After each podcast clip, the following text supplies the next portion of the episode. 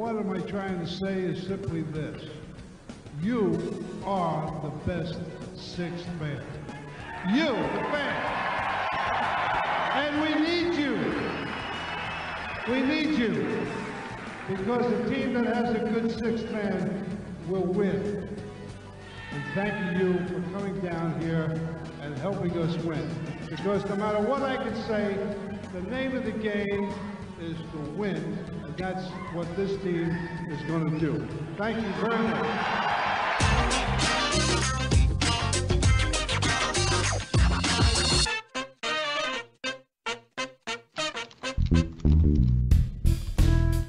Bienvenidos y bienvenidas una vez más a Camino al Garden. Eh, no soy Leo Margo, ya se darán cuenta, claramente no lo soy. Lo tenemos en la parte de bajas. Ha salido en el, en el Injury Report de Camino al Garden. Ha aparecido Leo Margo, por eso estoy conduciendo yo, Andrés Villar, eh, acompañado obviamente de Alejandro Gaitán y de Ison Patoco. Estaremos haciendo este Camino al Garden de finales, señores. Estamos en la final de la NBA algo que hasta el día de hoy parece mentira, es como que nos tenemos que empezar a pellizcar todo el tiempo para saber si estamos en la final. Todavía es como que no caigo, faltan apenas unas horas para que empiece el primer partido y todavía no entro.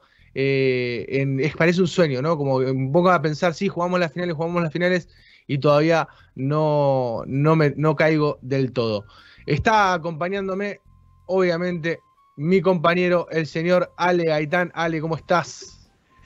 Nervioso. Eh, creo que todavía no soy consciente. Creo que todavía no soy consciente que vamos a jugar unas finales de la NBA en eh, cinco, joder, cinco horas todavía. Queda un montón.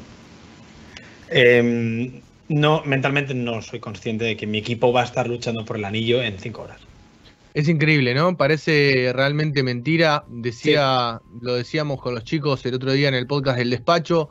Y, y, cuesta hasta decirlo, ¿no? Cuesta hasta pronunciar que los Celtics están en la final de, de, la NBA. Me parece que durante muchísimo tiempo nos hemos quedado en la puerta y la sensación esa de quedarse en la puerta durante muchísimo tiempo nos lleva también a que, a que nos cueste creerlo. Pero yo creo que ni bien empiece el partido, eh, incluso estoy muy tranquilo, no, no, no estoy nervioso ni para nada. Eh, tengo que trabajar también y eso también ayuda a que, claro. a que tenga que estar concentrado también en otra cosa. Pero bueno, la sensación es que, es que todavía no estamos en la, en, la, en la, final y esperemos que los jugadores sí sean conscientes de esto porque, en, como dijiste vos, eh, Ale, en cinco horas estarán eh, jugando ante un equipo muy, pero muy complicado. Los Golden State Warriors, que son una dinastía, la dinastía vigente, podríamos decir, Ale, ¿es la única dinastía vigente de la, de la NBA? Sí, la otra dinastía es LeBron James. Y, y, creo que, y creo que ya se ha acabado un poco la era, O sea, no se ha acabado, pero ya no está en dinastía. Entonces sí, yo creo que los, Warriors son, creo, creo, la mayor dinastía de, de este siglo, incluso, podemos hablar. Así es, eh, por lo menos de la era moderna de la NBA, la más actual, seguramente los Warriors sean la última dinastía eh, vigente. Y bueno, obviamente quieren, de este, en ese sentido, tratar de, seguir y de continuar de esa manera eh, para extender su legado. Los Celtics están llegando, los Celtics han llegado, no es que están llegando, han llegado y quieren romper con, con esa hegemonía y empezar a crear quizás eh, la propia. Y ojalá sea así. Pero vamos a ir un poquito más atrás porque nos quedamos la semana pasada, eh, estábamos, nos faltaban dos partidos, estábamos en la puerta del juego 6 de Boston para cerrar todo en, en el Garden y parecía todo indicado de que Miami se iba a morir o estaba muerto o estaba semi muerto, o por lo menos eran las sensaciones que habían dejado los últimos dos partidos de un Miami completamente roto, que no, que no tenía ningún tipo de respuestas. Y la verdad, yo me sorprendí muchísimo con lo que pasó en el juego 6. No esperaba para nada una reacción así de, de, Miami. Sí esperaba que por ahí al principio del partido costara un poquito por los nervios y demás, pero que después se iba a terminar resolviendo. Pero nos encontramos con un Jimmy Butler eh, estelar, con un Kyle que jugó un partido increíble. Los Celtics no, no se encontraron bien en, en, durante todo el partido y lamentablemente al final del juego no, no se pudo cerrar. Ale, eh, ¿cómo fueron esas sensaciones después del sexto partido, el sexto partido incluso? Yo pensaba igual, yo pensaba que Boston iba a ganar, pensaba que Boston cerraba en seis, lo que era bueno porque iban a tener cinco, creo, cinco días de descanso antes de unas finales de la NBA, en las que hablo de memoria, pero creo que Golden State ya estaba clasificado aquella noche. Sí, sí, sí. el día anterior había clasificado. Es, ese mismo jueves que hicimos el programa, aquella noche clasificó, nosotros jugamos el viernes. Eh, y la única manera que tenía Miami de ganar era que Jimmy Butler hiciera nuestros partidos. Jimmy Butler ya se ha convertido en ese tipo de jugador que te puede ganar un partido de playoff él solo. Em, lo hizo en el sexto.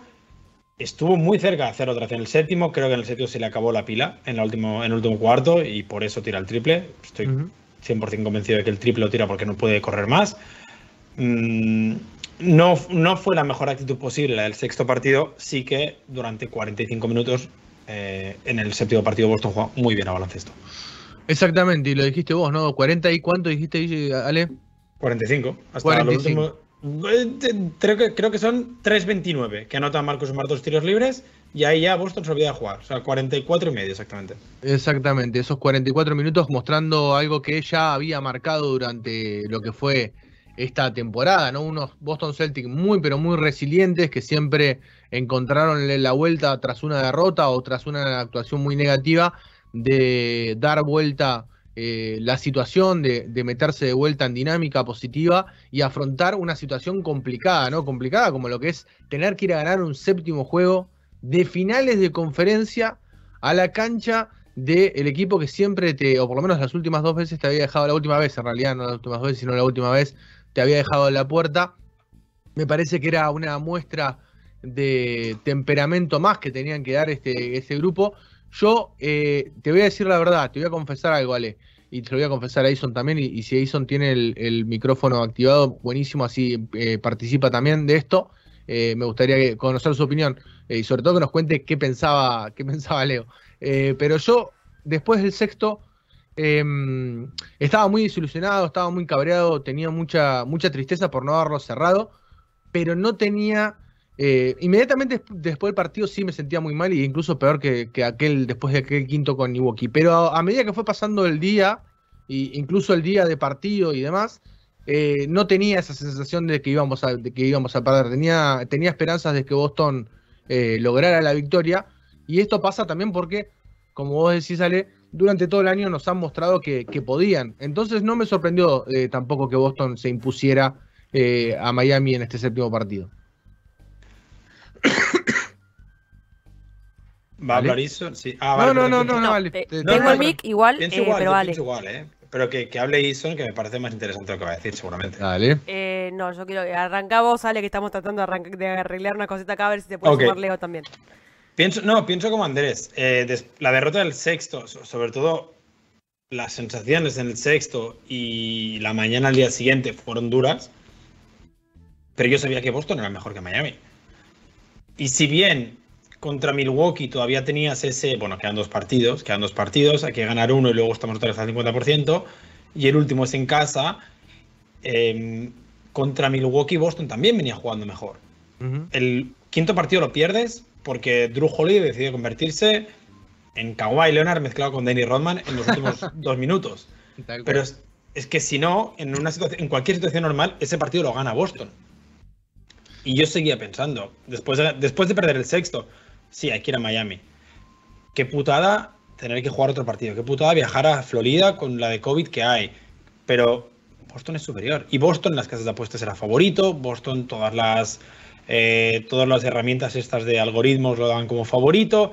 Todo el mundo tenía a Boston como favorito. Y otra vez, la única manera de que ganaran era que Jimmy Butler se volviera absolutamente loco.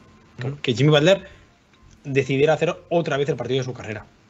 Y otra vez un inicio muy bueno de Boston. Eh, me parece que esa es una tendencia, Ale, y me, imagino que, esperaremos que se replique en las finales, ¿no?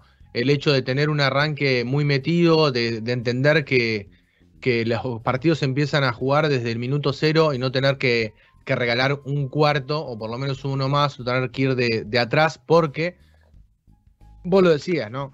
Los demás equipos eh, eran, eran eran menos, no sé si menos, o por lo menos eh, no, eh, Boston era mejores que ellos, me parece, en el global, y, se podía llegar a imponer, incluso a terminar de dar vuelta a algún que otro resultado. Pero esto no te va a pasar con un equipo tan contundente y que, y que tiene tanta experiencia como, como Golden State. Es muy difícil remontarle un partido después de arrancar eh, atrás en el marcador.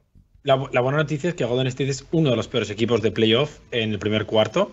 Lo estaba mirando justo ahora. El net rating de los Warriors es de menos 5,2 En el primer cuarto Boston está en más 2,3. Bueno, no me iría mal ganar por 8 puntos al final del primer cuarto. Y en el segundo cuarto, que es cuando Boston es el mejor equipo de la NBA, en playoff hablo, Golden State sigue siendo un equipo negativo. Está en menos 0,6. los grandes terceros cuartos y sobre todo el último cuarto, el último donde cuarto, tiene, el último cuarto es una bestialidad. Mejor net rating, mejor net rating de cualquier equipo en cualquier cuarto en playoff.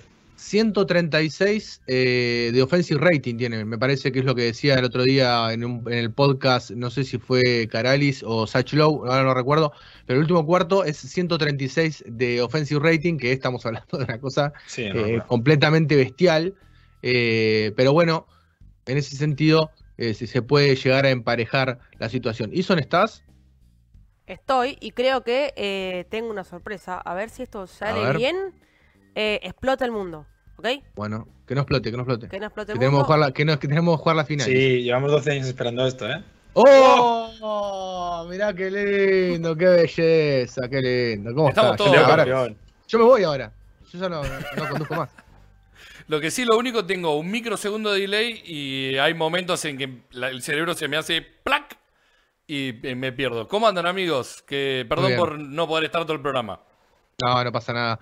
Eh, pero estábamos recordando un poquito las sensaciones de lo que fue ese séptimo partido con, Miami y eh, las sensaciones que tuvimos tras el sexto, lamentablemente que Boston no había podido cerrar la, la, serie, y anticipando quizás un poquito de lo que va a ser esta serie final, más que nada en eso, ¿no? En tratar de replicar buenos comienzos. Sí, me parece que al igual que en las series anteriores, vamos a tener que, que tener, vamos, los Celtics van a tener que tener muchísimo bueno, cuidado con la pelota. Vamos, vamos, vamos. Estamos todos muy metidos, ¿no? Eh, el hecho de, no dar eh, puntos fáciles es eh, algo que a, los Celtics le termina pagando o lo termina costando carísimo, lo paga muy caro, quiero decir, y, de lo cual cuesta mucho volver, porque también ahí entra mucho la frustración y, y me parece que termina siendo un condicionante a lo largo de todo el juego. Eh, aún así, y, he leído a muchas personas, especialmente fans y algunos eh, periodistas partidarios o insiders de los Celtics, eh, que se los notan muy, pero muy ilusionados, más allá de que creo que todos lo estamos, y, con, motivos sobrados para estar ilusionados también. Hay mucho de, che, estos Warriors son inferiores a los Bucks, leí. Digo, más allá que me parece una locura, no, estoy de acuerdo, no estoy diciendo que esté de acuerdo, mucho menos. A estos Bucks que nosotros enfrentamos, no. No, no. Puede ser, puede ser, unos backs completos puede ser. Yo creo que es un equipo muy distinto a todo lo que se ha enfrentado Boston hasta acá. Sí. Y, ni siquiera sirven de comparación los dos encuentros que hemos tenido a lo largo de la temporada, que encima fueron uno y uno, así que de servir de algo sirve también para mantener esta incógnita de qué puede llegar a suceder. Bueno, Exactamente. uno y uno, pero nosotros ganamos en la Bahía, donde se van a jugar cuatro, y ellos ganaron en Boston, donde se van a jugar tres. Ergo, Boston campeón. La matemática, ¿eh? Estoy, estoy a favor de todo lo que Ale diga con respecto a estadísticas, más después de lo que fue la última serie, no, más después de lo que fue la previa del último partido, Andrés, no sé si te acordás en Twitter. Sí, sí, sí, sí. Yo no, quise ni, no quise ni mirar. Perfecta, salió perfecta. No, quise ni mirar todo ese tipo de estratagemas, pero está bien, las, las aplaudimos, las aplaudimos. Si sirven, si sirven, las, las aplaudimos. Eh, Ale, eh, perdón, Ison, no sé si estás. Estoy, estoy, estoy. Ah, eh, entró, pero no habló, claro. Eh, estoy, tratando de acomodar todo, que quede toda la posibilidad para las chances que hay. Eh, no me gusta ponerme a mi en cámara entera, así que lo voy a dejar que se fumen todo lo que digo. yo, a ver, las sensaciones, partiendo de lo, lo, primero que decían hace un ratito, lo que fueron las sensaciones en la previa. A diferencia de lo que habían dicho ustedes dos, yo no estaba tan confiada para ese sexto partido. más allá de lo que había pasado en, en la serie anterior, donde eh, tenía la, posibilidad, o la Sydney, como te va, em, no sé, tenía, tenía una sensación mala en la previa del partido eh, y, la estaba pasando muy mal. Em, diferente, bueno, a lo que fue la, previa del séptimo encima con, eh, con Leo, yo cuento acá intimidad, toda la cuestión, con Leo teníamos un cumpleaños, un cumpleaños importante, em, y, la previa de todo ese cumpleaños... La previa del séptimo básicamente iba a estar durante el partido también. Era una chance que eh, Leo se perdiera buena parte del juego. Eh, por suerte no pasó, pero todo lo que era estaba. Que, estoy nervioso, que cuánto tiempo falta, que eh, toda la cuestión. Eh, y yo soy muy mala calmando en ese aspecto, porque yo soy igual o peor. Eh, entonces intentaba, bueno, pero ya está, no pasa nada, va a pasar todo bien. y la verdad que hice un papel de pareja en este caso terrible porque no pude, bajo ningún concepto, calmar la ansiedad. vimos una obra en el medio una obra de teatro. Así que imaginen lo, que debe haber sufrido también Leo en, la previa, y lo pongo a él por sobre todo, porque claramente es el más fanático de, esto que los dos. Eh, pero no creo que haya incluso un simpatizante, y ni siquiera digo hincha o fanático, creo que hasta un simpatizante lo pasó muy mal eh, en ese séptimo partido y en ese 11-0 del último cuarto. Eh, básicamente acá en el departamento hubo una imagen de eh, yo agachada en el piso, Leo con la pelota en la cara, tratando de no, no seguir viendo lo que estaba pasando. Em, pero la, realidad es que, que, lo, que lo, mucho que se sufrió en la previa se, festejó y se disfrutó obviamente una vez terminado el partido y una vez que ese bendito triple no, no entró. Y, y, de la mano con el triple estoy de acuerdo con, con ustedes que básicamente fue un recurso de eh, no tengo más piernas y, mm. me juego la clasificación con este tiro. Eh, me parece que fue mucho de la mano de eso. Sí, sí, clarísimo. A mí me da la sensación, me dio la misma sensación. Creo que se lo comenté a Leo al día después, eh, cuando estaban haciendo un cubo de radio a la mañana. Y justamente preguntaban por esta jugada en el programa. Y yo le decía también que la sensación que me había dado a mí es que Butler, después de haber jugado prácticamente dos partidos enteros, creo que había salido dos minutos en el sexto, no había salido en el último.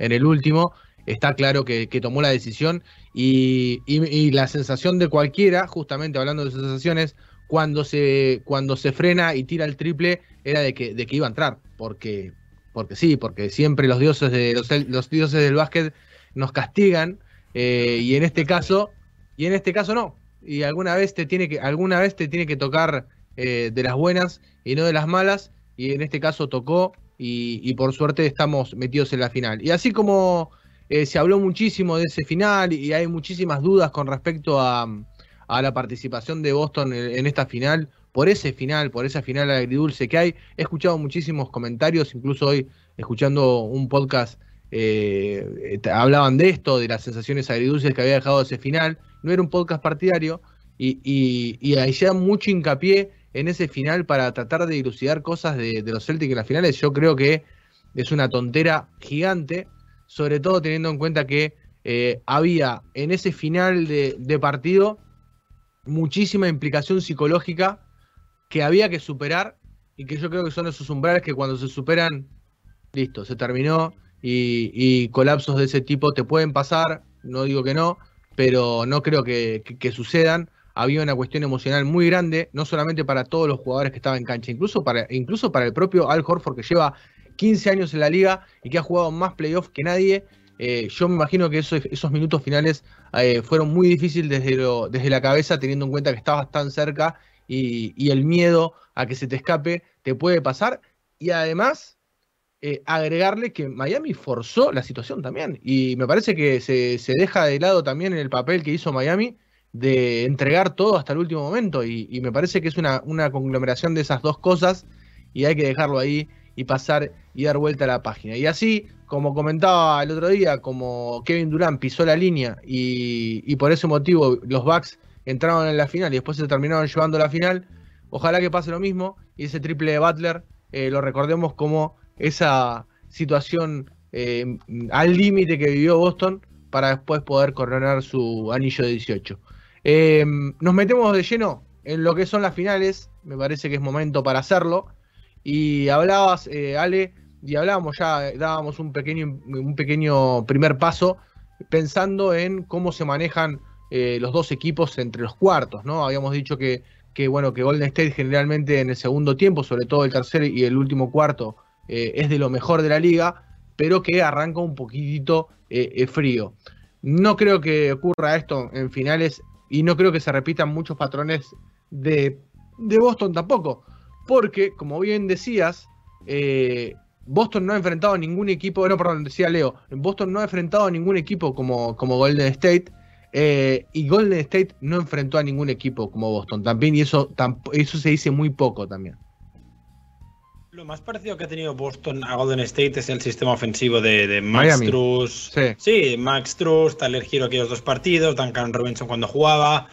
Em, podemos poner a Gabe Vincent si queréis también. Ese, ese sistema rotativo de tiradores que no son al final Curry y Clay para mí son los mejores tiradores de la historia de la NBA, entonces no es el mismo nivel, evidentemente, pero sí que es lo más parecido y es lo más reciente lo más parecido que ha jugado em, Golden State a nivel físico defensivo contra Boston seguramente es Memphis. Y Memphis le ganó de 55 un partido a Golden State. sí, a Golden State.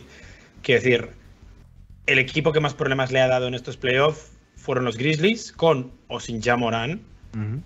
Creo que Boston es bastante superior a los Grizzlies. Lo demostramos en abril cuando jugamos con, con Memphis.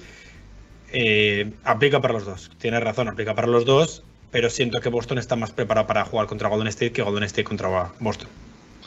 Está muy positivo. Leo, eh, ¿estás o no estás? No, sí, sí, estoy, estoy, ah, Hasta que me despida estoy. ¿Qué pensás de eso? Eh, ¿A quién ves más preparado para enfrentar a, cada uno? Es una buena pregunta. estoy igual de positivo que Ale.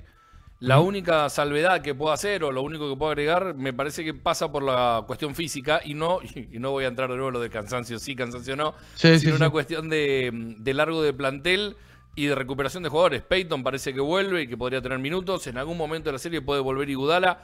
Eh, eh, también así como digo esto, hago un paquete de y digo, hace rato que no juega Igudala. Y, Hay que ver cómo están. Claro, exacto. Así como lo dije en su momento con Simmons, lo digo ahora. Que decía Sale, perdón, creo que había hecho. Que yo digo que Iguodala no debería preocupar. Debería preocupar Gary Payton y, Otto Porter bastante más que André Iguodala. Había rumores incluso en The Athletic que puede ser la última semana de André Iguodala como jugador de baloncesto. Eh, bueno. Entonces, yo los dolores de la espalda es muy complicado volver y rendir a un nivel. Ahora, ¿saldrá a meter a tres triples y nos joderá un partido como hace siempre Seguro, claro. Sí, claro, pero yo cuento con ello, cuento con ello. Principio un tercer cuarto, sale, nos mata y se va. Nos viene acostando de la época de Filadelfia. Recuerdo en aquellos playoffs que nos mete un triple desde la esquina en Filadelfia y termina liquidando el partido. Eh, y mi gran amigo Gusano Martorana me lo repite siempre, ¿no? Cuando jugamos. La daga de Gudala, me dice, siempre me dice lo mismo. Cada vez que nos encontramos. igual igual yo vuelvo con lo que decía. Me parece que si los Celtics antes, ha, ha, sido un mantra, ¿no? Ha sido un mantra casi que desde principio de temporada y más desde diciembre para acá, esto de la frase la dijimos durante todo el año, la vamos a decir durante todos los playoffs. Si los Celtics están sanos, se le pueden animar a cualquiera. Y le pueden ganar a cualquiera, no es animar, le pueden ganar a cualquiera. Sí. Pero bueno, volvemos a lo mismo. En este caso es una serie a siete partidos, donde vos ya venís un poco más golpeado por las lesiones que tuviste, más allá que por suerte Smart está fuera del injury report y, Rob sigue cuestionable. Me da la sensación de que llega mucho más entero desde lo físico y, en cuanto a, a golpes o lesiones este Golden State que encima recupera a Peyton y que puede tener a, Porter Jr. Bueno, quieras o no, entonces a la larga termina siendo un plantel más largo. Ahora, el corazón que han demostrado tener estos Celtics, estando golpeados o estando lesionados, también es algo para tener en cuenta y que no se podría menospreciar. Pero si tengo que poner en la balanza, eso quizás inclina un poquito más para el lado de los Warriors que para el lado de los Celtics. Dicho esto, estoy exactamente igual de positivo que lo que dijo Ale hace cinco minutos.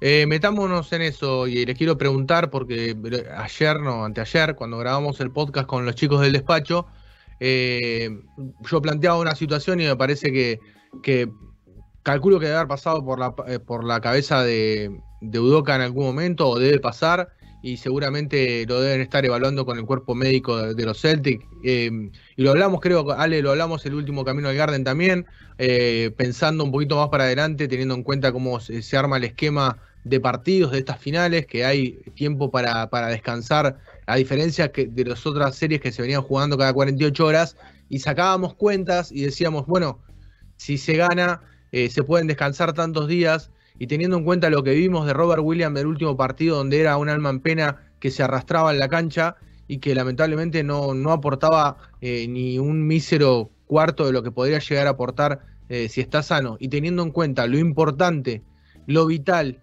y que es para este equipo, sobre todo en esta serie en particular, me parece. Después, no, si querés, si queremos, eh, si, si quieren, nos, metemos un poquito más en la cuestión táctica con Robert Williams, pero me parece que eh, da la sensación de que yo, si tuviese que tomar la decisión, eh, sin tener los informes médicos de acá y sin que el médico me diga si es factible o no, eh, me parece que hoy estaría bueno sentarlo a Robert Williams para, si se puede con esto, extender su salud y que juegue más partidos después, me parece que sería una decisión lógica. No lo comparto por un motivo, y es que si está en pista es porque no hay un riesgo a largo plazo. O sea, si hubiera habido un riesgo a largo plazo, no habría jugado en estos playoffs, porque al final le acabas de renovar y se supone que tiene que ser el pivot de tu futuro. Por lo que imagino que em, cualquier problema físico que pueda agrandarse en estos playoffs es un problema que eh, con tres meses de descanso en verano se debería recuperar. Si está para jugar, tiene que jugar. Eh, son las finales de la NBA. Tienes siete partidos de ganar cuatro. Con Robert Williams ganar unos. Sin Robert Williams ganar unos Es que con Robert Williams ganar uno en, Golden State va a ser complicado. Sin Robert Williams, es que ya no, te quieres poner automáticamente en una serie de ganar cuatro en seis. Porque son los Warriors. Y sin factor pista. O sea, yo no comparto eso por, por, el, por el único motivo que son las finales de la NBA. Y si me hubieras dicho contra Miami que yo creía que éramos superiores, vale, te lo compro. Eh, pero un Golden State que empezando en San Francisco y todo, yo no creo que. Insisto, no creo que los problemas físicos que tenga son a largo plazo, porque si no, no estaría jugando. Le acabas de renovar el contrato. Por lo que, si lo que tiene se puede recuperar en verano, que juegue. Leo. Eh, perdón, estaba chequeando una cosa de, de la transmisión en donde debería estar trabajando. ¿Me repite la pregunta, profe? Digo, eh, ¿sentarías a Robert Williams en este caso si en el partido de hoy para que tenga más días de descanso? No. No. No, no, no, no, lo sentaría, no, no, para nada. primero y principal. Ni un minuto. Ni un minuto. Que juegue todo. Claro, que, juegue, los 48. Que haga 6 horas de entrada en calor, 48 y 2 horas de post partido. Eh, no, no lo sentaría porque si algo que he aprendido en este último tiempo y, hablando con algunos entrenadores y demás, es que el primer partido generalmente se muestra todo lo que tenés.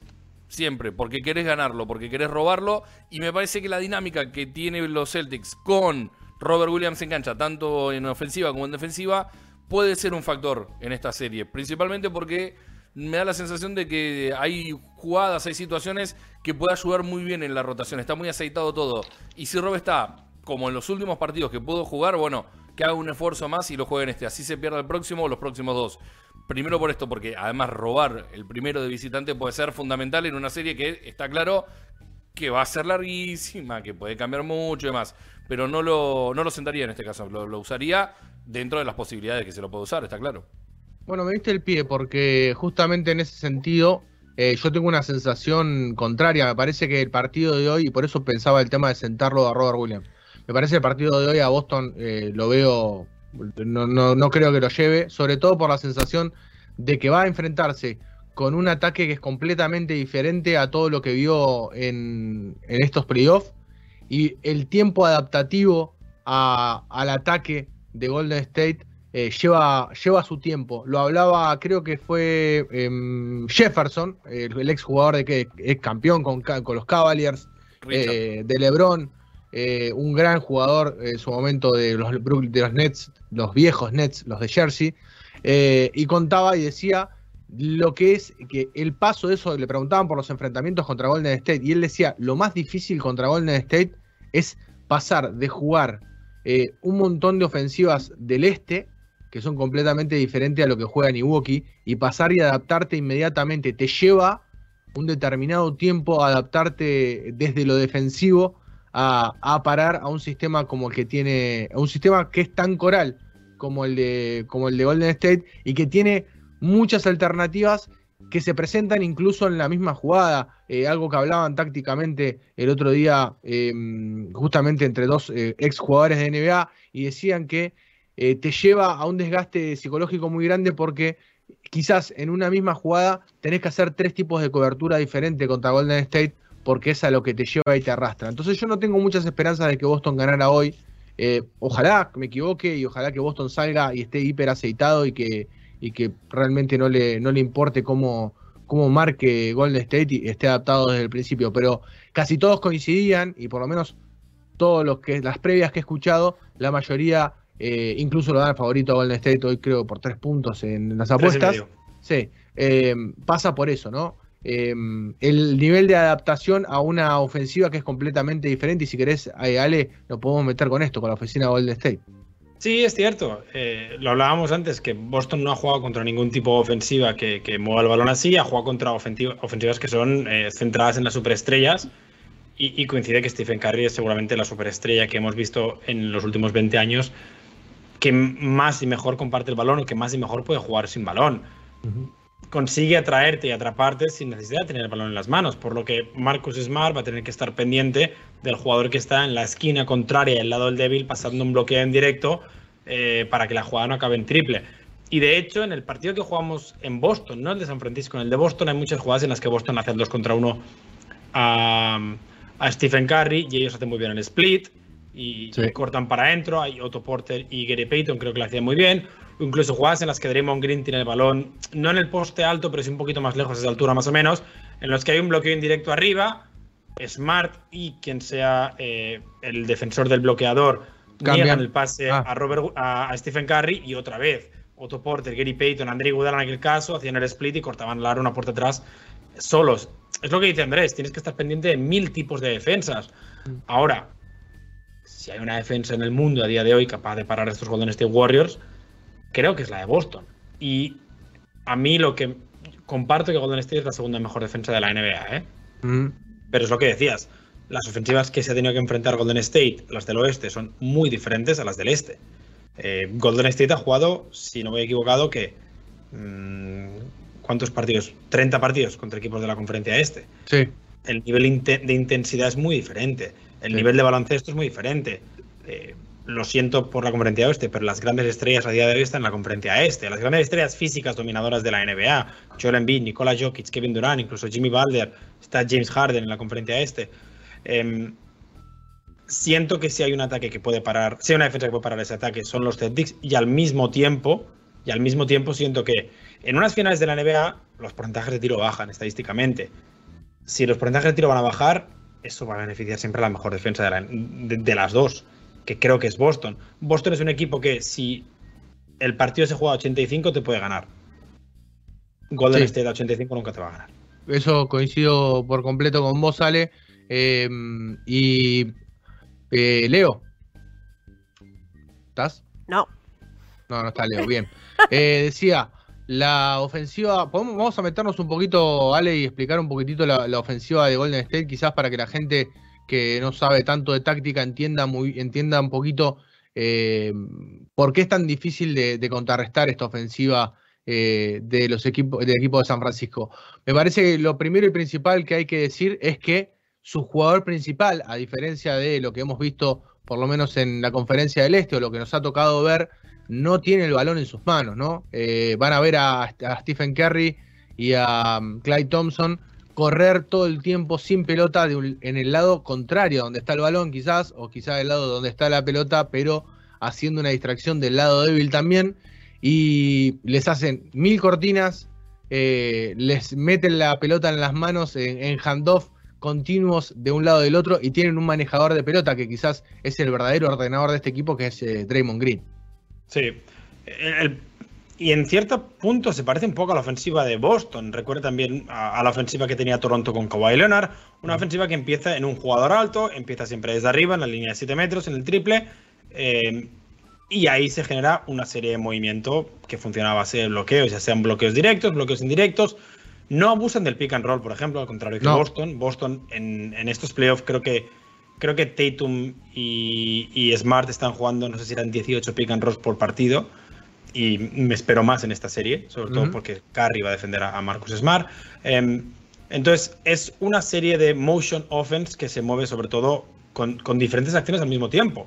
Y si bien tienes una acción cerca del balón, siempre hay una segunda acción lejos del balón y es la ventaja de tener en pista dos o tres tiradores al mismo tiempo.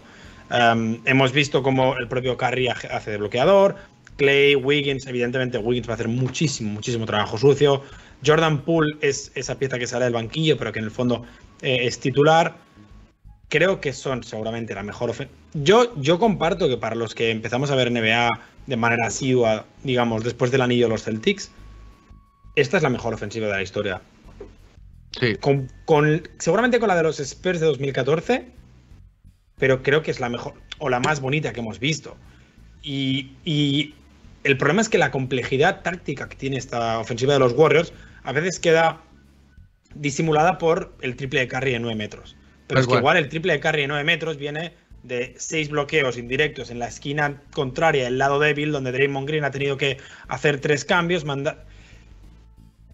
Y eso, eh, no me acuerdo en qué previa lo leía, pero el, el sistema de los Warriors funciona con una serie de automatismos y luego una serie de improvisación, en el fondo. Hay un punto de improvisación al final. Sí, sí, sí. Eh, la, improvisación pasa por, por, la gran lectura que tiene, por los jugadores de, gran lectura que tienen y entendimiento de esto. Y, en esta ofensiva de los Warriors, Leo, que estamos hablando, de que es una ofensiva muy coral y que, es muy distinta a la que ha visto eh, Boston durante toda la, todo su trayecto hasta la final, me parece que, y acá eh, le doy un ejercicio a la gente para hoy a la noche, quiero que simplemente no sigan la pelota, sino que pongan su vista en Kerry. Mírenlo a Kerry y fíjense todo lo que corre en la ofensiva sin pelota hasta que obtiene el balón. Van a ver todos los desplazamientos que hace, la cantidad de bloqueos que le hacen y que él hace antes, de, que, de que le llegue el balón a sus manos y ahí van a entender lo complejo eh, y, lo trabajada que está la ofensiva de Miami, de Miami, perdón, de Golden State. Ya me, todavía estoy atrasado en la, en la, serie. Leo, Leo. Eh, Andrés, en eso. Eh, perdón, no, no, te quería, en, eso, que marcás, hay dos cosas. Primero, no creo que la gente se ponga a ver a Kerry viendo unas finales, aunque deberían hacerlo, siendo bueno. en la repetición, Leo, la repetición no, que se pongan, que se pongan el partido, el partido de San Francisco ahora, que tienen tres horas hasta las finales, cuando acabe Camino Garden, y que lo vean. Bien, igual era, era un chiste, está, más que claro. Eh, pero digo, hay algo que hace mucho, mucho Golden State, que lo hemos visto en los Celtics en las últimas dos series y que lo hacen a una velocidad superior a la de los Celtics, que es el famoso relocate o la reubicación para encontrar un buen lugar para el tiro. Lo hemos visto mucho en los Celtics, especialmente cuando Tatum rompía y buscaba el pase saltando, o Brown lo mismo, sacándola para Horford, sacándola para Grant Williams y después tratando de reencontrar a uno solo, siempre, generalmente en una esquina, para un lanzamiento. Fíjense, eso lo hace mucho y muy bien y a una velocidad eh, inusitada, quizás uno o dos cambios por encima de lo que lo puede hacer Boston, que puede ser un factor a lo largo de la serie si no lo terminas de descifrar. Ahora, si Boston logra descifrar eso, no se come los amagues y logra ajustar bien, tratando de llegar al tiro, ¿no? Y, sabiendo que en algún momento te van a convertir triples, me parece que, puede ser un factor también determinante para el lado de Boston. El drive and kick eh, que hablamos eh, casi todo el tiempo lo hace muy bien Golden State. Hay, una jugada que a mí me encanta que hace Golden, es que en una en particular en que Kerry viene corriendo sin pelota por línea de fondo, la pelota va al poste, lo está esperando en 45 grados eh, con la pelota un compañero, y el que está abajo, eh, que generalmente es un hombre grande, le hace un bloqueo, le, hace un bloqueo y automáticamente le entregan la pelota en, esa, en ese reposicionamiento eh, al tirador eh, que tienen a una velocidad, como decía Leo, supersónica, y eso lleva a, que es muy difícil eh, llegarle a los tiradores. Y además con la velocidad de tiro que tienen Thompson, que tienen Jordan Poole y que tiene Stephen Curry, se complica muchísimo para, para contestar el tiro, como decía Leo. Pero, Ale, y acá vamos a agarrarnos de algo muy positivo, me parece, eh, del otro lado tenemos un equipo que pierde mucho la pelota en esa improvisación que vos decías, ¿no? Estamos hablando del equipo de los Golden State Warriors, que es, me, parece el talón de Aquiles más grande que tiene eh, eh, como funcionamiento global. Es ese nivel de improvisación al que lleva muchas veces, no es cosa de extraña ver a Kerry hacer un pase que termina en la segunda bandeja, ¿no? Sí, es, es algo, es una teoría que vengo trayendo desde toda la semana, desde que las finales son estas. Son un problema muy grave para los dos equipos, las, las pérdidas, eso es evidente, eso es clarísimo, pero al mismo tiempo creo que las pérdidas de Boston son pérdidas cometidas por errores de Boston en el sentido de Jalen em, entrando a canasta cuando hay 17 defensores en medio, Tatum votando demasiado cuando no debería. Son, son pérdidas que son errores no forzados. No, no errores no forzados, porque los de Golden State tampoco. Son pérdidas que se pueden solucionar, se pueden cortar esas pérdidas y Boston lo ha hecho en muchos partidos. Tú, sí, los, partidos, la teoría, los partidos que ha ganado. Mantienes la teoría del 16, ¿verdad? Sí, sí. Vale. En el caso de Golden State, son pérdidas, como dices, que, que son parte de la ofensiva de Golden State. Son sistemáticas. exacto. El pase ese de Curry que dices que va a la segunda gradería o donde sea que vaya, es porque quien sea no ha llegado a tiempo a su posición. Sí. Eh, el, el, pase de Draymond Green que va directamente fuera es porque alguien no ha cortado como tenía que cortar. Las pérdidas de los Celtics nunca son así, muy pocas veces son así. Alguna de Marcus Smart, alguna de Tatum, que hacen el pick and pop y Horford corta canasta cuando no debe. Muy pocas. La mayoría de pérdidas son pérdidas de Jalen Brown, Jason Tatum entrando a canasta y Oladipo se la quita casi siempre. Te escuchaba con Leo Carranza ayer en el, en el podcast en Open Under y que estabas comentando esto, justamente de las pérdidas, y coincido por completo. A mí me parece que las pérdidas esas, eh, lo escuchaba también a Draymond Green en su podcast eh, el día de ayer, eh, o anteayer, que comentaba las finales, y Draymond Green decía, bueno, vamos a tratar de minimizar las pérdidas. Y yo pensaba, se te va a complicar, macho, porque las pérdidas las tuviste de, hace cinco años. O sea, no, creo que vayas a mejorar las pérdidas en las finales. Eso va a estar, va a estar presente, y coincido con vos que es parte de la idiosincrasia de, esa. Porque además tampoco le importa, me parece que el, bueno, le importa si, si no, si no pudieran, si pudieran, perder la pelota menos, me imagino que lo harían, pero es parte de su idiosincrasia y es parte de esa ofensiva también, y no creo que la puedan radicar. Leo, eh, si tenés que pensar en cómo atacarías a, Golden, eh, más allá este, de, esta cuestión de las pérdidas, de aprovechar quizás las que estén vivas, ¿cómo pensás la ofensiva de Boston para estas finales? Uy, qué buena pregunta. me, da la sensación que no, no va a variar mucho del guion que ya sabemos que puede tener Boston. Por algo lo trajo hasta acá y cambiar ahora quizás hasta hacía un poco de, eh, o habría un poco de impericia.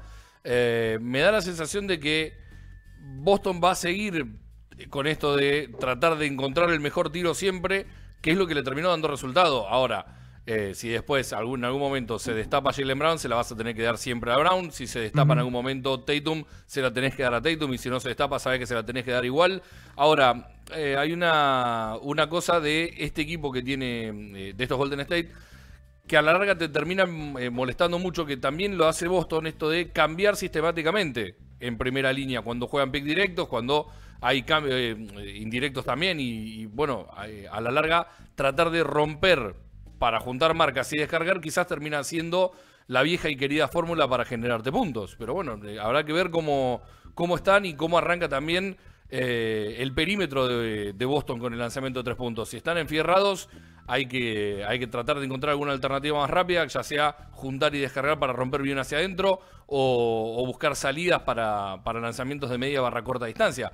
Pero bueno, no es algo que tampoco hayamos visto tanto a lo largo de todos los playoffs como para decir, bueno, esa puede ser la receta. No sé cómo lo ven ustedes.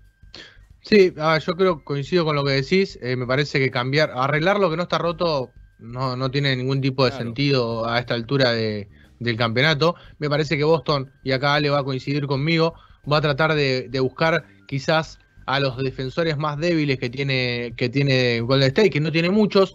Eh, Kerry es uno de ellos, pero tampoco es un defensor paupérrimo, es un defensor promedio, que lo está haciendo mucho mejor ahora, pero lo van a atacar por diseño. Dallas lo atacó muchísimo, lo, va, lo, han atacado el resto de los equipos y Boston no va a ser la excepción, va a tratar de, tratar de, encontrarlo en un cambio de marca, meterlo implicarlo en un pick and roll. Para eso, obviamente, Golden State tiene estrategias para, para ocultarlo y si querés, sale, eh, podemos hablar de eso también. Pero va a tratar de buscarlos en las buenas débiles. Jordan Poole, Stephen Curry, y tratar de involucrar a sus mejores jugadores con ellos, así como lo hicieron con Strass, como lo hicieron con los demás jugadores. Sí, van absolutamente. Boston lleva casi todos los playoffs jugando a eso, jugando a cazar el mismatch y atacar el mismatch. Por eso hemos visto a Marcus Smart, lo decíamos antes, hacer mucho bloqueo con Jason Tatum para que Tatum se quede cronológicamente con Kyrie Irving, con Grayson Allen y con Max Struz en las tres series con las que venimos jugando. Y si Stephen Curry va a ser quien defienda a Marcus Smart, vamos a ver primero a Marcus Smart intentando jugar un poco de ball en la pintura, porque es cierto, Curry no es ese defensor que era hace tres años. Y Curry seguramente pueda defender a Derrick White y a Peyton Pritchard, pero Marcus Smart en la pintura debería, debería ser superior a, a Stephen Curry y evidentemente cualquier tipo de cambio con Jalen Brown, con, con Jason Tatum, debería ser considerado un mismatch, debería ser considerado un mismatch y eh, lo que implica la posterior ayuda de, alguien, Draymond Green seguramente, sea ese, ese alguien. Creo que por ahí empieza una de las piezas de ataque de Boston y por eso creo que vamos a mantener la ofensiva con, con Horns arriba y, ver cómo quedan los, no los mismatches, sino cómo quedan los matchups defensivos. Porque al final, al contrario que Boston, Golden State no se puede cambiar, no se puede permitir cambiar tanto. No se puede permitir porque Rob Williams te puede aguantar uno contra uno con Clay. No lo recomiendo, pero lo puede aguantar. Kevin Looney con Jalen Brown es mucho más peligroso. Eh, no tienen esa polivalencia. Con Dallas eh, trataron de atraparlo a Luca y si no lo atraparon eran steps extendidos eh, en el que estaba implicado cuando querían implicarlo a Kerry. Trabajaron de esa manera. ¿Crees que vamos a ver eso desde el comienzo o lo van a ir a presionar a Tatum arriba? ¿Qué, ¿Cómo consideras que, va a salir a marcar con el State en ese sentido? No creo que intente empezar a atraparlo arriba desde el primer momento, pero sí que en el momento en que veamos a Gary Payton segundo, la cosa va a cambiar. Eh, digo que no lo van a intentar atrapar arriba porque para atraparlo arriba sería automáticamente desde el primer momento sacrificar, o sea, jugar un 3 contra 4. Y yo siento que sí que van a jugar eso mucho tiempo, sí que siento que van a intentar atrapar seguramente a Tatum y jugar ese 3 contra 4, creo que el jugador que van a sacrificar va a ser Marcus Smart. El jugador al que le van a dejar tirar va a ser a Marcus Smart. pero no creo que lo hagan todo el partido. De hecho, creo que por momentos jugarán defensa en zona, incluso intentarán box and one para proteger a los jugadores, lo que comentabas. Igual cuando salgan con esa alineación, con la Fast Five, con la Pool Party, como le quieras llamar, igual se ponen a defender en box and one para, para proteger a sus dos defensores malos, por decirlo así. ¿A quién pondrías con, en ese box and one que estamos hablando? estamos hablando de cuatro jugadores en marcación zonal y uno siguiendo en personal al mejor jugador de Boston. Imaginamos que Wiggins lo seguirá a Tatum toda la cancha. Sí, Wiggins con Tatum. Salvo, salvo que lo que quiera sea, que, es que se me parece una tontería, ¿eh? pero lo que quiera sea que Boston no, empiece, o sea, intentar evitar, sobre todo si no está Smart en pista, digamos, en ese, en ese momento, intentar evitar que Boston tenga un generador. Al final, acuérdate cómo le fue a Boston el día que faltaron Smart y Horford. Em, si a Boston le quitas sus dos cerebros, porque son sus dos cerebros, de golpe se vuelven el equipo de noviembre otra vez. Entonces, igual esa box and one sin Smart o sin Horford en pista, quitas a Smart 4 contra 4 eh, con dos jugadores que no han demostrado al 100% ser generadores en estático. Bueno, puede, puede probar muchas cosas Steve Kerr. Creo que la ventaja de esta serie es que todos tienen con respuesta a cada respuesta que responda la propuesta anterior. la respuesta de la respuesta de la respuesta. Claro, es una, matrosca de respuestas. Maravilloso. Leo, ahora, igual, eh, igual Andrés eh, y Ale también, a, los dos. Eh, a esta altura he hablado con tanta gente de esta final que ya no sé ni con quién hablé qué, así que pido disculpas porque sé que lo hablé con alguien, pero no recuerdo con quién que me preguntaba y me decía si, si no creía que Smart barra White, que por ahí son distintos jugadores pero cumplen un rol en algunos momentos similares, eh, no iban a ser liberados o no, les iban a dar bastante más el tiro, que es un poco lo que decía Ale recién. Ahora, me da la sensación, no sé si usted opina lo mismo, que eh, va a ser una serie muy abierta para los tiros de tres de Boston en general. Así como fue en alguna parte, o en realidad en gran parte de toda la serie, algo similar a lo de Milwaukee. Por ende, si el equipo está derecho con el tiro de tres, no sé si va a tirar 40, 45, 50 triple por partido como fue con Milwaukee, pero si está derecho con el tiro de tres, le estarías quitando ya una de estas alternativas defensivas de Kerr que a priori parece que va a utilizar para, bueno, para tratar de, de que no anoten Tatum y Brown y que anoten los demás. Por eso me parece, y justamente me acabas de dar el pie porque te iba a preguntar por esta alineación, la alineación más efectiva de los Celtics eh, durante todos estos playoffs y sobre todo en las últimas dos eh, series. Estamos hablando de la, la, configurada con Marcus Smart, con Derrick White, con Jalen Brown, Jason Tatum y Al Horford. Va a ser clave, justamente me parece, va a jugar muchos minutos para evitar esto que, que vos estás diciendo, Leo, ¿no? Que se te colapsen dentro de la defensa, pues justamente hoy lo decía Sachlow, es una alineación que abre la pintura y es imposible no abrirla con, esa, con ese, ese conglomerado de jugadores que tiene Boston. La está utilizando mucho Doca, le gusta muchísimo esta alineación porque la ha usado desde el primer momento en que White eh, ha llegado a Boston, la ha utilizado mucho y en estos playoffs anda muy bien. me parece que la vamos a ver mucho contra este tipo de defensa, como vos decís, Leo, que quiere eh, concentrar muchos cuerpos en la defensa. Y más con la última versión de White. ¿Cómo? Y más con la última versión de White, que está bastante más certero con el aro que la primera versión de White de estos playoffs, que no estaba, eh, bueno, nada preciso. En el partido de San Francisco, al que dejaron tirar fue a Derrick White y aquel día acabó con 0 de 8. 0 de 5 en triples. Evidentemente, el Derrick White, el Derrick White post, postparto, el Derrick White con el efecto Fred Van Vliet, es muy diferente al Derrick White de, aquel, de aquella época. Entonces, por eso yo creo que le van a dejar a Marcus Smart por un tema de que los triples de Marcus Smart tienen una, una variación mayor. Te puede meter 10 o puede fallar 23 seguidos. Sí. Sí, sí, sí. está claro, está claro que. Sí, sí, no, así, no, hay, punto intermedio con Marcus Smart. 2 de 11, 6 de 7. Pregunta: ¿bancaron los tiros de Marcus Smart en la definición de la serie con Miami? Todos menos 3. ¿Tres? Tres de, tres de los cuatro, sí, claro. El único que no banqué es el de. El, peor es el de Jalen. Sí. Sin ningún. Pero, o sea, está el de Jalen aquí arriba. La de Jalen encarando, la de Jalen encarando a Deballo, decís vos. Sí. sí, sí, sí. Con 50 segundos, 15 en el reloj de posesión, ganando por 5. Sí. O sea, está, el de Jalen tiene la altura de Taco Fall y luego los de Marcus Smart, la altura de Zaya Thomas y para abajo. Sí. Igual eh, de, los, de los cuatro tiros de Smart, yo decía los tres, cuando decía los tres, hablaba de los tres triples. Ustedes hablan del cuarto la penetración que termina agarrando el rebote Butler para salir, ¿no? Eh, no. Ese, es post, sí, ese es post triple sí, correcto. esa es falta ofensiva de. No. No, no, no, tienes razón, sí, sí, tienes razón, Leo. Después del triple Struz, Marcos Smart entra a canasta. Es verdad. Eh, yo, yo, no cuento ese. Yo no, cuento no los, cuento. Yo cuento los cuatro triples. Sí. Bueno, sí, por eso yo contaba los tres, decía, los últimos tres triples, si querés sumamos el cuarto, está bien, es lógico. Eh, me parece que los últimos tres triples, no si la, penetración, que bueno, la podemos contar o no, los tres triples para mí están bien tirados. Especialmente el primero, recibe con tiempo y espacio y sacude. El segundo es, ya lo hemos visto a Smart tirar dos triples consecutivos y el segundo convertirlo como diciendo, bueno, me corrijo del mismo lanzamiento. Infortunia total. Y, en el tercero, la verdad, yo lo veo bien plantado. No, sé si ustedes eh, lo ven, mal o el único es que tira cuatro, tira cuatro triples. No recuerdo el cuarto. El cuarto tira. O sea, para atrás. Tira uno, el cuarto para atrás. Tira. No, hay uno que pega, pega adelante, pega en el tablero y pega adelante de vuelta y sale. Hay uno que se sale. Último. Hay uno que es se el último. El último. exacto. Y el, último, creo que quedan 12 segundos. Creo que el último, a nivel tirado, creo que es el peor. Y es el que más cerca estuvo. Y es el que más cerca estuvo.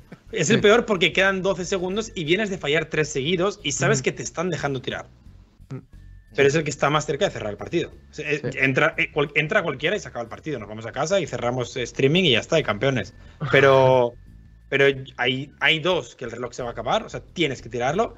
Y hay otro que es que está liberado. Es que triple liberado eres Marcus Smart, o sea, no, no eres Region Rondo en 2008. Tienes que tirarlo. Y Rondo el 2010 metió dos triples para cerrar la serie con, con Filadelfia. Así que bancamos. Leo, eh, nivel de temor, no sé si de temor, no decir temor, sino de respeto eh, e imponderación de Golden State, que hacemos un top 3 de escala de, preocupaciones. Puede ser individual o colectivas, ¿eh? ¿eh? Bueno, lo que pasa es que decir Kerry, Clay y Poole. Es como muy obvio. Es muy obvio y además lo podemos simplificar en el perímetro, el tiro perimetral de Golden State arriba del todo eh, la influencia y lo mucho que puede eh, pegar y pegar deportivamente, bueno, que puede defender fuerte. Y alguna cosa más Draymond Green y el factor X que puede ser Wiggins después de, este último de esta última serie en donde lo ha hecho muy bien. En realidad, arriba del todo, vos decías, eh, ¿cuál es el temor más grande? El temor es morir de una CB en el medio de un partido. Eso está por encima de todo. Después las otras tres cosas que te dije. Mi, temor es eh, celebrar muy fuerte y caerme por la ventana, porque vivo en un piso 22. Eh, es un temor real. Ganar el anillo, celebrar en el balcón sin camiseta, porque ya estamos a 30 grados, y caerme por la ventana. Es un piso 22. Me puedo quedar así como, fan de los Knicks. Te morís antes. En, un piso 22, ya por el piso 11, 12, ya no la contás. Sí, ah, vale. una reja. Como, como Ayrton Senna. Claro. Eh, yo tengo muchísimo miedo de Wins. No sé por qué, pero tengo mucho miedo de lo que pueda hacer Wings.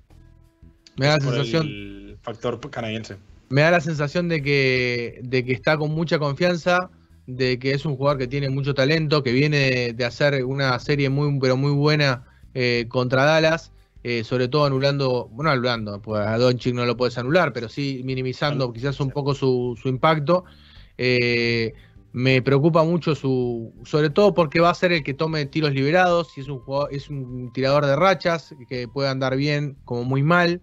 y son esos triples que después dices, ¿por qué mira este hijo de mira lo que metió? entonces tengo miedo. Es jugador que llega con mejor porcentaje de triples a la serie. Sí, sí, sí, sí. Sí, sí, lo estaba viendo. A, mí, mi esperanza es que Tatum le saque un par de faltas rápidas. También. Estaría, estaría muy bien. Porque yo hablaba con, con Leo en el podcast de Panamer, que yo sé que todo el mundo ya ha escuchado, de que Jokic y Doncic son mejores que Tatum. ¿Vale? Yo parto con esa premisa. Creo que Tatum es un reto mayor para los Warriors por tipo de jugador, ¿vale? Porque estamos hablando de un wing y al final ellos donde tienen, les falta tamaño defensivo, sobre todo con, con Gary Payton renqueante físicamente y luego porque creo que evidentemente el colectivo que tiene Boston es mucho mejor que el colectivo que tiene Luca alrededor o el que tiene, válgame Dios, Nikola Jokic. Claro. Entonces, creo que se podían permitir el uno contra uno con Luka Doncic y que te metiera 40 porque sabías que o Tim Hardaway se volvía como su padre o no ganaban. En el caso de los Celtics, sabes que va a haber muchas jugadas que directamente van a ser para Jalen, va a haber muchas jugadas que van a ser para Marcus, para Horford, para White. Y que el uno contra uno con Wiggins, para empezar, es un, no es un mismatch, pero es una clara ventaja de Tatum. Pero que cualquier tipo de ayuda Boston la va a saber ver. Tatum sabe leer las ayudas ya. Entonces, por eso planteo que es un rival peor, Tatum, a la hora de defender. Para estos Warriors, ¿eh? Para Milwaukee, por ejemplo, Jokic sería peor. Porque Giannis se puede emparejar, o Chris Middleton, o Wesley Matthews, y creo que Jokic sería peor. Cada equipo tiene el suyo. Creo que somos el equipo físico, o sea, fisionómicamente, si tú coges el cuerpo solo de los jugadores, somos el gran reto de estos Warriors.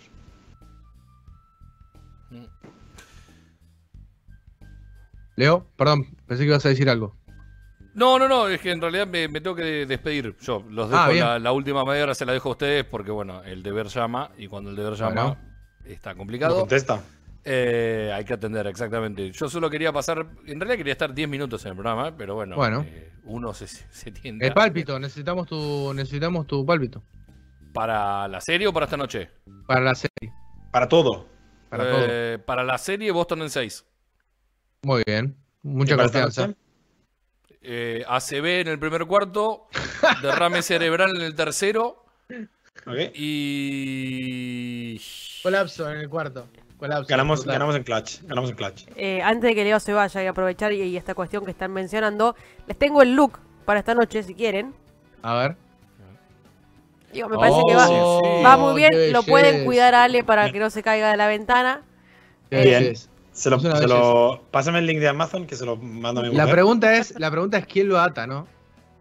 No, yo, mi mujer está perfectamente preparada ya para. A ver, me, he tenido que traer el setup al salón. Imagínate el nivel de esta semana. O sea, esta, esta, esta está preparada para todo. Está muy bien, está muy bien. Eh, estaba buscando esto que, puso hizo en pantalla, me hizo recordar algo, pero no lo puedo encontrar. ¿Usted no tiene a mano el videíto del muchacho que se había tatuado el banner 18 en el brazo? No, no, no lo tengo. No, no. A mano. No. Por cierto, Leo, antes de que te vayas, eh, nos pidieron si vas a sortear la chaqueta entre los que están en el chat de Twitch. Eh, no. No. No. además, para, preguntámelo de nuevo. Pregúntamelo de nuevo porque me puedo ganar un par de seguidores. A ver. si vas a sortear la chaqueta entre los que están en el chat de Twitch. Te hago el, emoji. No. Sale, no. sale, okay. No. Si quieres me preguntas ah. dentro de un rato y le respondo. Yo no te estoy abierto a responder preguntas. Eh, vale, pues te hago la última pregunta. La que le hemos hecho a la gente, en, porque es que como te vas a ir, no lo vas a estar cuando leamos los mensajes. ¿Qué ha cambiado en los últimos 12 años? Yo voy a estar escuchando igual, ¿eh? Voy a estar escuchando y quiero saber si hay mensajes de Kielski. Sí, sí que hay, sí que hay, ya lo he mirado. Ok. La gran diferencia hace 12 años a la actualidad en tu vida. O sea, desde que los Celtics juegan las últimas finales hasta hoy. Hace 4.370 días Sí. a hoy. Eh, 25 kilos de diferencia. ¡Chorrico! No, de peso. De 25 peso, de kilos de peso de diferencia. Quizás 30. Eh, un poco menos pelo. Creo que un poco más de, de entendimiento del juego. No significa que sepa de básquet, ni mucho menos. Creo que hay un poco más de entendimiento del juego. Y. mm, Y hago lo que me gusta. Muy bien. Princi- eh, Ya en ese momento hacía algo que me gustaba, ahora lo hago definitivamente de lleno y al 100% y con gente que quiero. Así que esa es la principal diferencia. Ha sido una mejora sustancial, eso está claro. Eh, por lo menos en esto último. no, la parte lo del del peso, no. Lo del peso y lo la pelada, no, no. Pero el peso, que- el peso es por haber comido rico. Claro, ¿no? eso, Eh, la está, pandemia, ahí en realidad. Ahí está. Pará, Ahí está. pa- pará, pará, poné pausa, poné pausa, volvé para atrás. Este muchacho, ahí, este muchacho, Sí. eh, lo que están viendo en Twitch y en Él- él tenía un el plan, uno contra un uno, eh, el Sí. gurú de, de todo esto, acertó dos cosas. Perdón, puede acertar dos cosas. Una está encaminado. Que es el hecho de llegar y jugar una final que te puede dar el tatuaje del brazo. Pero recordamos que esto fue cuando, en diciembre. Antes de arrancar, antes de arrancar los playoffs. Sí, esto Bueno. debe ser como eh, principios Últimos, de abril. últimos partidos de temporada regular. Sí. Y no sé si no fue antes, ¿eh? Una No, no, fe, no, no. Una fe, el tipo. Sí, pero el tipo, el tipo puede acertar eso y además an- anticipó otra cosa. Y ahí sí dale play, Ison. Y es El peinado. el peinado de Marcus Smart. Ah, es verdad. Es verdad. Es verdad. El peinado Pero, de Marcus espérate, Smart, es verdad.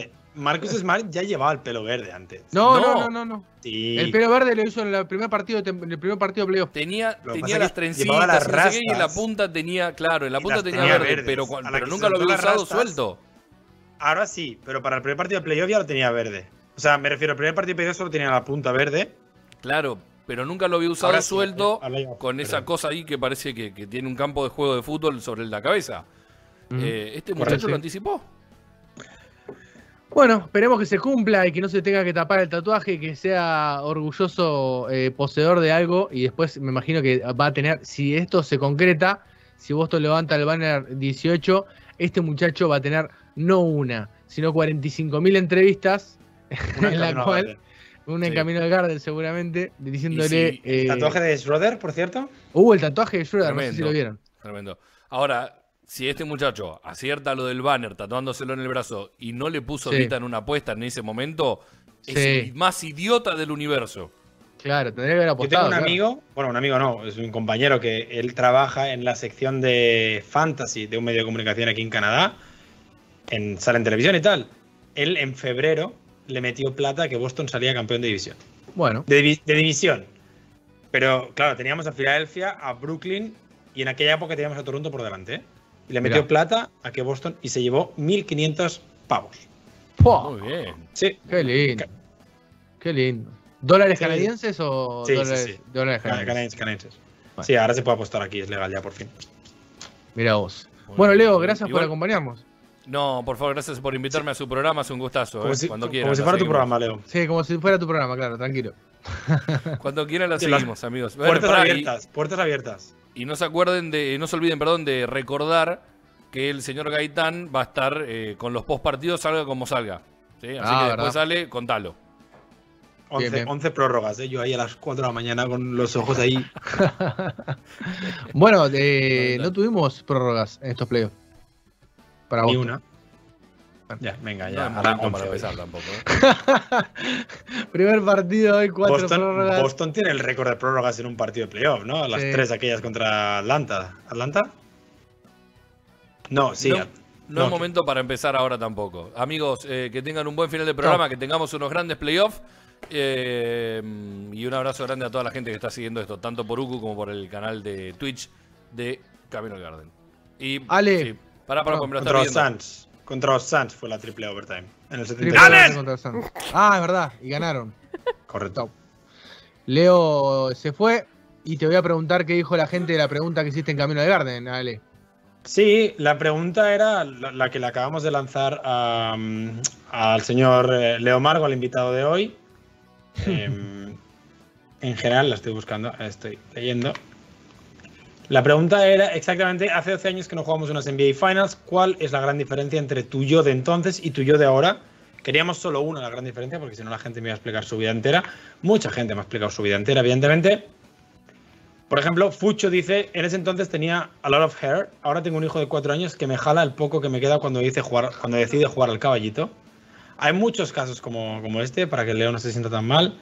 Eh, nuestro mejor amigo Ngemeliansky, ese mismo, dice, exactamente en esa final me hice fan de los Celtics y volví a seguir el básquet. Estudiaba una carrera distinta a aquella en la que me recibí, vivía en otra ciudad, me identificaba con los Celtics porque me creía más alto de lo que soy. Creo que seguía obsesionado con Doctor House. Bueno, esa serie creo que acabó hace tiempo. Gran, gran serie. Nando dice, tengo barriga y estoy calvo, un drama. Bueno. Bueno, mm, eso pasa. Los, los Celtics pueden ganar el anillo. Charlie nos dice, pone las alineaciones de entonces y de ahora, pone Rondo Smart, eh, Ray Allen, Jalen Brown, Paul Pierce Tatum, Garnett Al y Perkins Robert Williams. La gran diferencia es que Grant está más delgado que Glenn Davis. Eh, es, esos datos una opinión. Sí, es cierto. Dani, Dani Abreu dice antes puteaba todo el juego de Glenn Davis, ahora putea las pérdidas de balón de los Jays. Eso se llama evolución. eh, FMK dice que tiene el pelo canoso. A mí ya me están saliendo ganas también, no pasa nada. Soldado de Marcus Smart. Eh, en ese entonces empezaba la universidad y tenía ganas de vivir. Ahora soy profesor a cambio, ahora soy profesional a cambio de mi salud mental. Bueno, ahí estamos todos también. eh, literalmente esa es mi definición también. En 2010 empecé la universidad y ahora eh, bendigo mi salud mental. David García entonces aún tenía pelo en la cabeza. Mm, parece que es casi un requisito de los Celtics que el aficionado sea calvo. David, mi gran diferencia baloncestística es pasar de admirar a Garnett a amar a Marcus, aunque pensándolo bien no es tanta diferencia. No, es verdad. Es verdad. Es verdad. Jorge dice que no seguía la NBA. Esa es su gran diferencia en 12 años. Bueno, está bien. Sí. ¿Qué te parece? Es un gran paso adelante. Es, eso es evolución. Y no lo eso es evolución, claro, tal cual. Sí. Félix dice, ahora tengo barba, antes tenía corte honguito. Honguito supongo que corte es el de Justin, honguito. Corte es el de honguito. Justin Bieber cuando era, cuando era bebé, ¿no? No, corte honguito es ese que es así y tiene, eh, tiene cortado Sí, como sí, un sí. casco. Sí, sí, sí. Un Playmobil. Eh, exacto, Un Play- como el exacto, Playmobil. exacto. Muy bien, muy bien, Ison. Exactamente, sí, sí. Así es. Eh, lo siento por eso, Félix, eh, por lo del corte. Mike dice, hace 12 años era un niño bullyingueado pasándolo mal con los estudios y ahora soy un estudiante universitario que lo pasa mal con los estudios. Los Celtics avanzan, pero yo no. Eh, es cierto. Felipe, ahora soy más fanático. Recién conocí a los Celtics en estos playoffs viendo a Garnett. Era el inicio del camino. Bien. Eh, Bostonero Celtiano en 2010 hacía rituales satánicos. bueno. No Bueno. le voy a tirar el like ni nada por si acaso. No, por si acaso, no vaya a ser que, que haga alguna macumba o algo, algo extraño. Eh, Lord Beast dice una rodilla machacada, esa es su gran diferencia. Yo podría poner mis tobillos también, los dos tobillos. Si hablamos de lesiones, estamos complicados, ¿eh? Claro. Esta es la que más me gusta. Celtic México dice hijos. su, su gran diferencia son hijos. Eh, Goyo, mucho pelo en todas las partes del cuerpo. Supongo que debía ser muy joven entonces, en 2010. Eugenio dice, me jactaba de ser inalcanzable como máximo ganador de la NBA. Hoy ruego por volver a serlo. Ahí Bien. estamos todos. Aunque en 2010 no éramos campeones, pero bueno. Em, hace 12 años jugaba y defendía como Smart o casi. Ahora tengo menos desplazamiento lateral que una mesa y cada vez que juego me duelen las caderas. Ah, dice que no trabajo de noche y los voy a poder ver esta vez. bueno, Eso es, bien, eso es una buena ventaja también. Luis nos manda dos fotos. En una aparece Deus y en la otra aparece Tatum por edad. Eh, literalmente es la diferencia. De, de- Deus debe tener 5 años y Tatum tiene 19, así que es perfecto. Matías, apenas comenzaba a estudiar en la universidad, ahora ya me recibí y dando más de un lustro de ventaja. Bueno, bien. Jan Madarfaka, que en 2008 era fan de un Jan Madar que estaba en primaria aprobando conocimiento del medio y ahora es el mejor jugador de Europa, del mundo y el Stephen Curry judío fusionado con Rondo y un fan de Madar que tenía pelo. No sé quién tenía pelo, si Jan Madar, él, no sé. Javi hace 12 años era un chaval estudiante que vivía con mis padres y hermanos y hoy tengo trabajo estable, vivo junto a una gran mujer y me puedo permitir el League Pass. Eso es que Ojo, tiene buen eh. trabajo, ¿eh? Trabajo. Sí, sí, está claro. sí. Javi, buen trabajo. Massachusetts dice la diferencia es la pérdida de la mirada brillante. Es muy triste eso, muy poético. Muy triste y muy poético. Para que lo pienses, Andrés. ¿eh? Rodri Blanco dice que antes odiaba a Kobe y ahora no lo puede odiar. Yo creo que sí puede. Sí, sí puede. Poder muerto, puede. pero- Claro, poder decir, puede. Lo único es que ya no puede contestarte un tweet si le insultas. Claro. Pachequiño, he pasado de una melena lustrosa a quedarme calvo como un cementerio de piojos. Ay, por Dios. y a ver si hay Sí. alguna más. No, creo que ya está. Creo que ya está. No sé si Ison quiere decir la suya. Sí, también. eso te iba a preguntar a Ison, le iba a preguntar a Ison. Yo ¿Qué tuve la. ¿Cómo les va, chicos? Eh, tuve Hola. la muy mala idea de ponerme a ver eh, en Facebook. Tengo mucho eh, confusión de años. eh, y tuve la pésima idea de ponerme a ver fotos en, en Facebook 2008, de, esa ep- 2009. de- de- claro, de esa época. Eh, no estoy muy orgullosa de las cosas que puedo llegar a decir. Estaba en el Bueno. secundario. El secundario es una época muy rara para uno. sí, sí, sí. Em, tenía eh, corte de pelo corto a lo a lo Ale Gaitán. Mirá. Pero como, sí, pero mirá, como no quiso. no, así. Em, el, el peor Estoy es el motivo que- en realidad, porque cuál era el tema. Eh, no sé si Ale lo va a conocer. Em, era muy fanática de Beto Cuevas en esa época. Eso me Beto corté el Cuevas, pelo como eh, Beto Cuevas. Como- Cantante, cantante de la banda chilena La Ley. Eh, claro. Eh, y fui a la peluquera a la peluquería con una foto de Beto Cuevas y me corté el pelo como Beto Cuevas. Me estás Justo jodiendo, Beto- le dijiste, quiero que me corten el pelo como Beto Cuevas. No, Le claramente no iba a saber quién era Beto Cuevas, pero fui con la fotito y le dije que era la foto esto y que me corté. y- He puesto Beto Cuevas 2010 en Google a ver qué pasa. Ah, puede ser un peligro. Eh, pero muy. Tiene cara de Efron, Se parece mucho a Zac Efron. De cara, en serio. Tiene Se como parece mucho a 50 Zac años más. de cara. en el 2010, claro, capaz en el eh, 2010 sí. claro, bueno. Pero Una bueno, banda. eh, tenía un corte de pelo de, de hombre, básicamente. Y usaba Bueno, mucha mira. ropa con rayos. Porque Beto Cuevas usaba rayos, entonces yo tenía que usar rayos. Una- un problemita de personalidad tremendo. Eh, Y trabajaba en una librería. También. El rayo Cuevas. Tristísimo. El rayo estoy Mirá vos, no te, no te imaginabas así, Ison, realmente. Terrible. Eh, estuve a, a nada de publicar una foto. Dije, voy a cuidar mi integridad. Igual Sí. Eh, eh, la van a pedir en el chat, Eh, evidentemente. No sé, no La se pierden de nada. Pero. No, no, pe- pelito corto, mucho flequillo, eh, quilombo acá atrás. eh, y mucho rayo. Mucho rayo. Muy bien, Tristísimo. muy bien, me gustó, me Muy gustó. triste. Era una imagen que, que no esperaba de la, de la Ison Pato, que era Ben 10. Dice por interno, qué maldad. Eh, yo Ya saben quién no va a 2008 cenar esta noche, ¿no? Sí, sí, está claro, está claro. ¿Quién va a cenar frío o va a cenar afuera? ¿A quién, a quién le van a cortar el cable a las 10?